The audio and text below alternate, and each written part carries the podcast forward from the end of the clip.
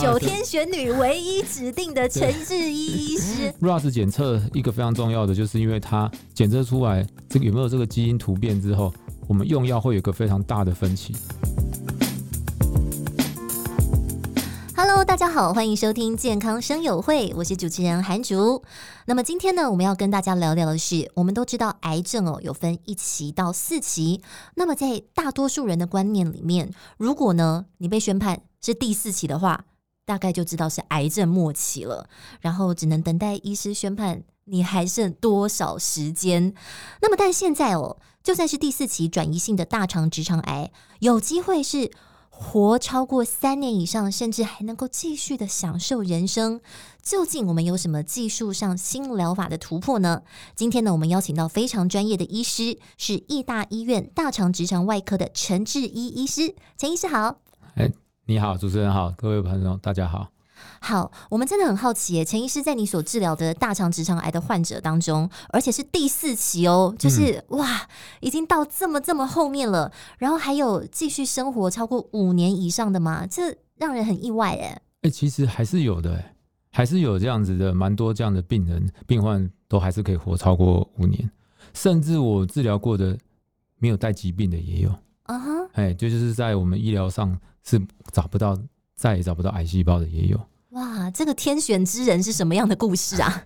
没有，其实其实我想就是说，大家以前的观念都会觉得说，第四期大肠直肠癌就是已经是末期了。但其实因为现在医疗进步很多啦，不像是三十年前没有什么化疗药，也没有什么好的标靶药，甚至手术技术也没有像现在这么的好，所以大家会觉得说，第四期是不是就等于转移出去，是不是就没有救了？所以大家就说这个就是末期。但是在我行医的临床上这十年来，哈。我觉得已经不是像像以前这样子了，其实还是很多很成功的治疗案例。有让你印象最深刻的例子是什么？嗯、呃，我曾经治疗过一个跟我同姓，也是姓陈，陈大姐，她也是，她应该是在外院，在其他地方诊疗出来，那时候被发现已经是转移的大肠直肠癌。对，那他来我们医院的时候，我那时候私下问他说：“啊，你你怎么会知道要来我们医院啊？找找上我？”他说：“他说其实是去庙里面，对，去庙里面，然后就把我们义大医院的主治医师就全部签都放上去，啊，给给那个神明选，好一选就选到我这个数字最少的陈志一，哎，他就是我了，所以他才来挂号。因为那时候其实我也没有像现在看起来比较老成，那时候还稍微比较 young 一点。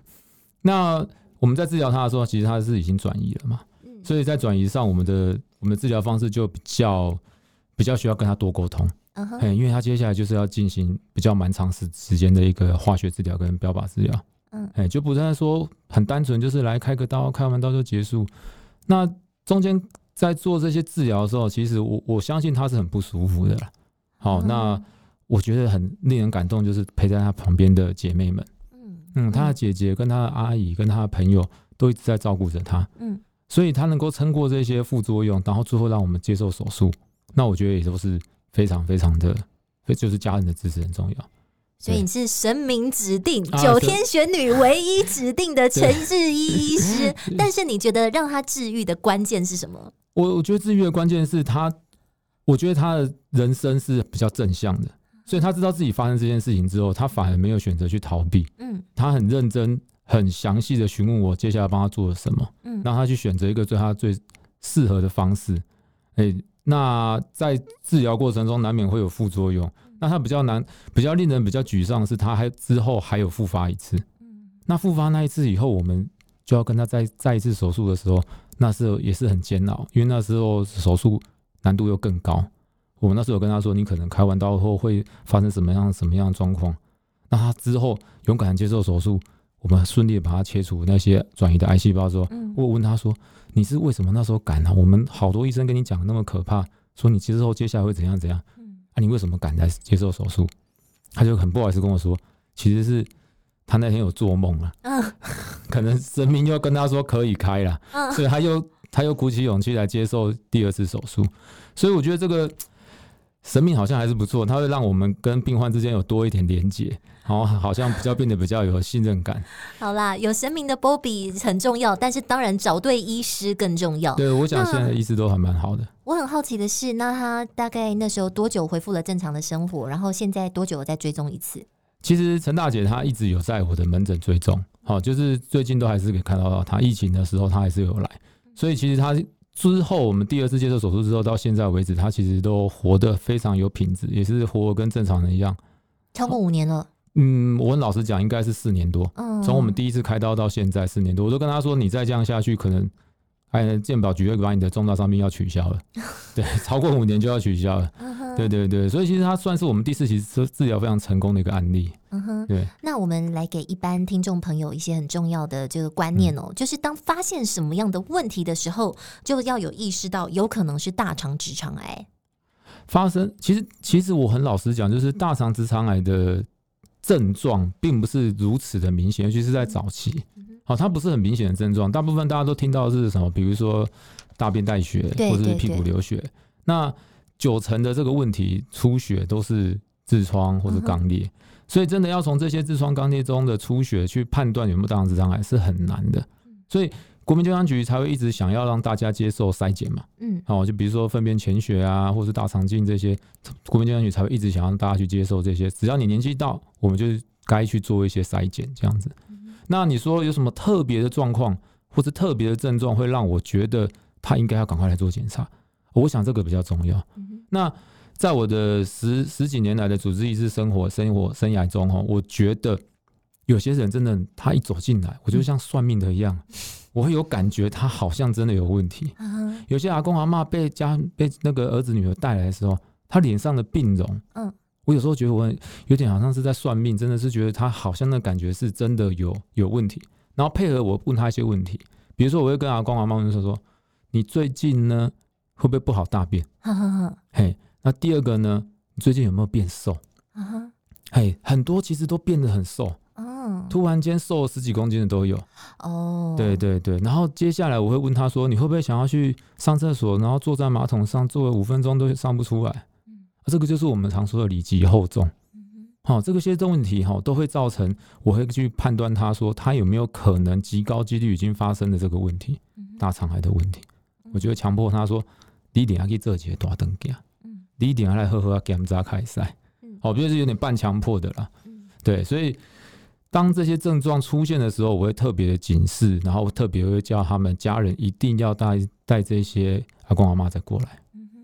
好，那我在这边补充一个数据给我们听众朋友哦，嗯、就是根据国民健康署二零一八年的癌症登记报告，现在每年新增大肠直肠癌的患者已经超过一万七千人，平均每三十分钟就会多一位，而且呢，其中大约有百分之二十五是远端转移，也就是所谓第四期的病患。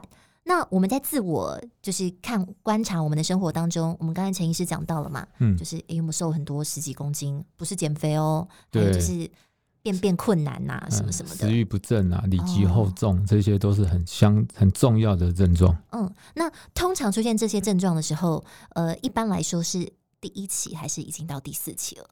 哎，大部分哈都不是说的很准，嗯，因为通常出现症状哈，有时候是因为。肿瘤很大，嗯，它发生这些症状，但是其实肿瘤很大也不一定代表它就是第四期。我们在判断级别上不是用肿瘤的大小来说，所以当然会有一些比较特别症状，比如说它已经肝脏转移到很严重，来的时候就直接黄疸给你看了，哦，那当然就是非常严重了。但是你如果说只靠这些症状来判断它第几期严不严重，我觉得相对来说不是那么准确。哦，其实就像呃刚才医师说的。赶快去做个大肠镜，检查一下最科学一二三四。对对对，眼见为凭嘛。那要怎么知道有没有转移啊？要不要要要知知道有没有转移？其实我们现在医疗上来讲，最简单而且最快速的方式就是做电脑断层。嗯、哼电脑断层。那有一些，比如说有些有些病人，他可能不是一开始就来我们这么大的医院，他可能是去诊所或者去附近的一些区域医院，那他可能会做超音波。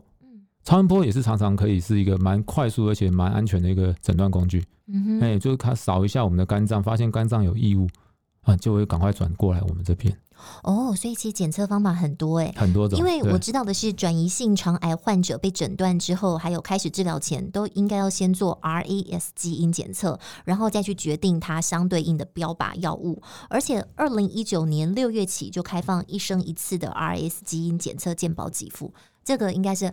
呃，这样子的观念，我们要好好的跟听众朋友讲吼。对对，因为其实现在是说，国民健康局，呃，我们的健保局，它现在就是从去年开始，嗯、我们只要你患了大肠直肠癌，而且诊断已经是第四期了，它会让我们做一个比较精准的一个用药的指引，所以它会让我们做一个基因检测。嗯、那个基因检测以前都是由病人自己付，嗯哼，好，那个我们叫 RAS 基因检，其实还要好几千呢。嗯，对，等下现在都不必。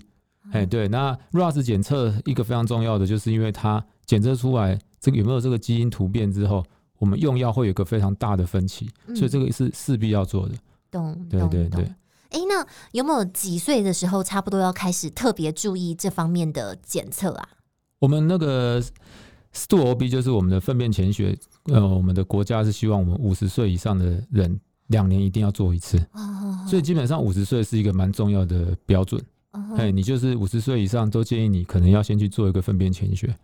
那、uh huh. 如果你有比较像我上述讲的一些症状，有时候病人来我们门诊，你有这些检症状，我反而会说你就直接做大肠镜了。嗯哼、uh，huh. uh huh. 对，你做粪便潜血其实不是相对来说不是那么的准确。嗯、uh，哎、huh.，它只是一个依据而已。那做大肠镜就是眼见为凭，基本上就是几乎可以看到你肠子有没有什么问题。嗯，哎，所以我还是会建议就直接做大肠镜。当然，我们有讲到五十岁，就反正人年纪大了，很多风险都会变得高嘛。对对对。那但是呢，因为我们现代人实在吃太好了，外送也很方便，重油、重辣、重咸、炸物什么什么的都有，所以其实呃，陈医师，你觉得大概几岁以上，嗯，就开始要有这个意识？现在我们大肠直肠癌的患者年龄开始已经开始往下降，一定的啊。对，就是说，其实我们现在很手头上很多病人不是阿公阿妈了呢。嗯。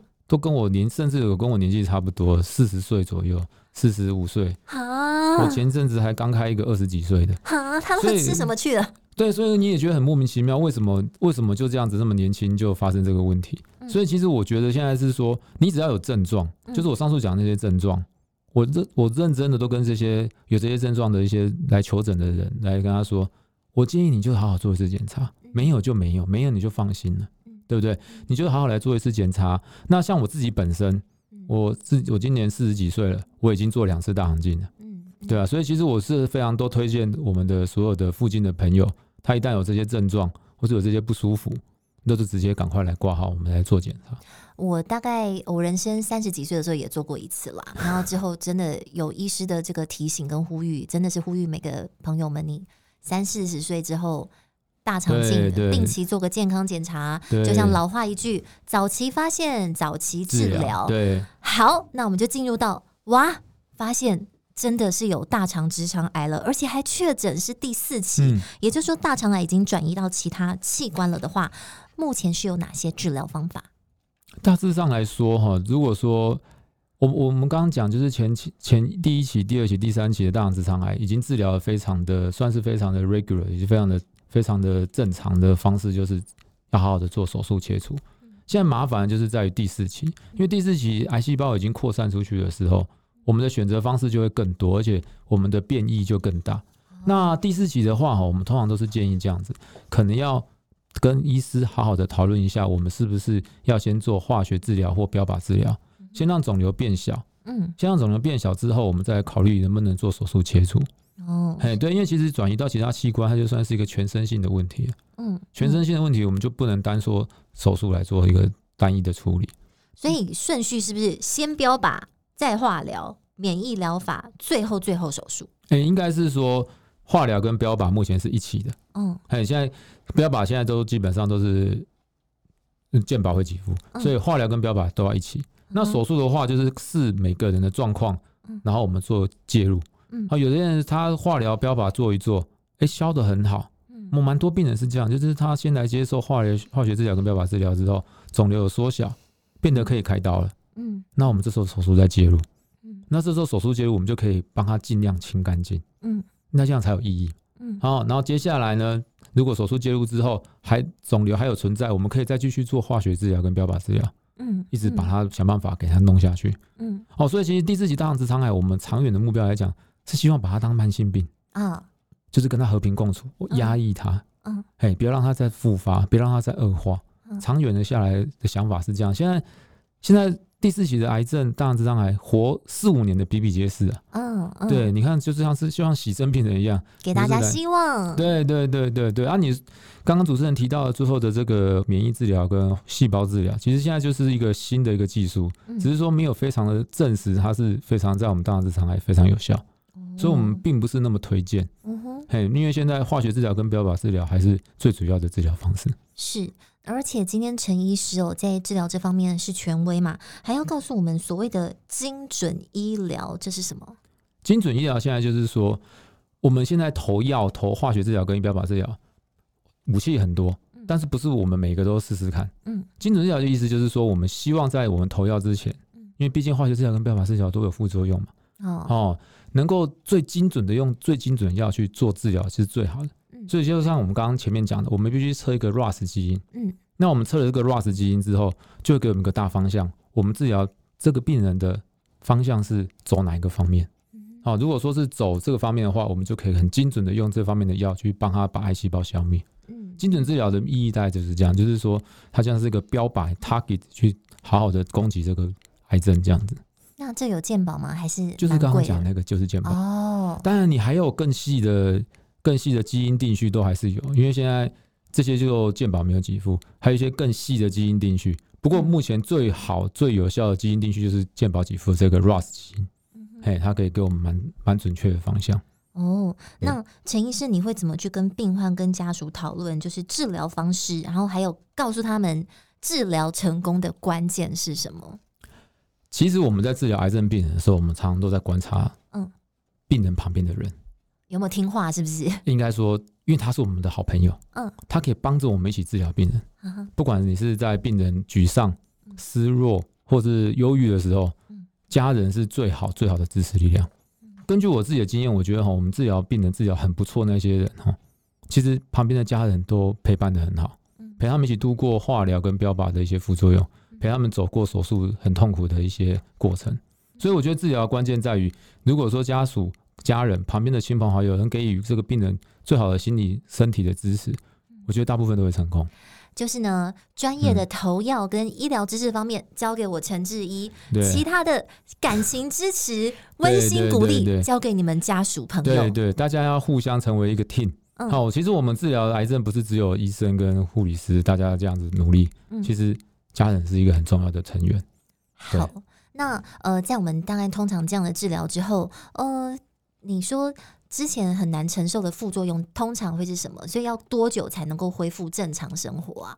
呃，化学治疗当然一定会有些副作用，不要把治疗也会有副作用，但是大部分的副作用不舒服都是来自于化学治疗。嗯，哦，那就是常见的，比如说恶心呕吐啊、掉头发啊。嗯，啊，有些人在我们专门的这个化大肠直肠癌的化疗还会手麻。嗯，好，那这些副作用副作用都是可逆的。嗯，其实都很多是可逆，像很多病人他打了以后头发要掉光，嗯，他可能每次来打，每次都要骂我一下，说你海蛙逃崩龙膜啊，嗯，但我都跟他们说，你一停药，头发就长得比我还多啊，真的，因为真的停药之后，头发就全部长回来，所以那只是一个过程，当然这个过程之中很不舒服，而且很难受，对，但是我觉得只要能够继继续坚持下去，通常都会有不错的 feedback 回来。没错，呃，但是就是那个难受是病患在难受嘛，对对对，所以大家都会问要多久，要多久。虽然说这个没有一个固定答案，但是它有没有一个 range？有的人都是说，像我们第三期在打的化学治疗药，大概就是一个疗程，大概就是半年。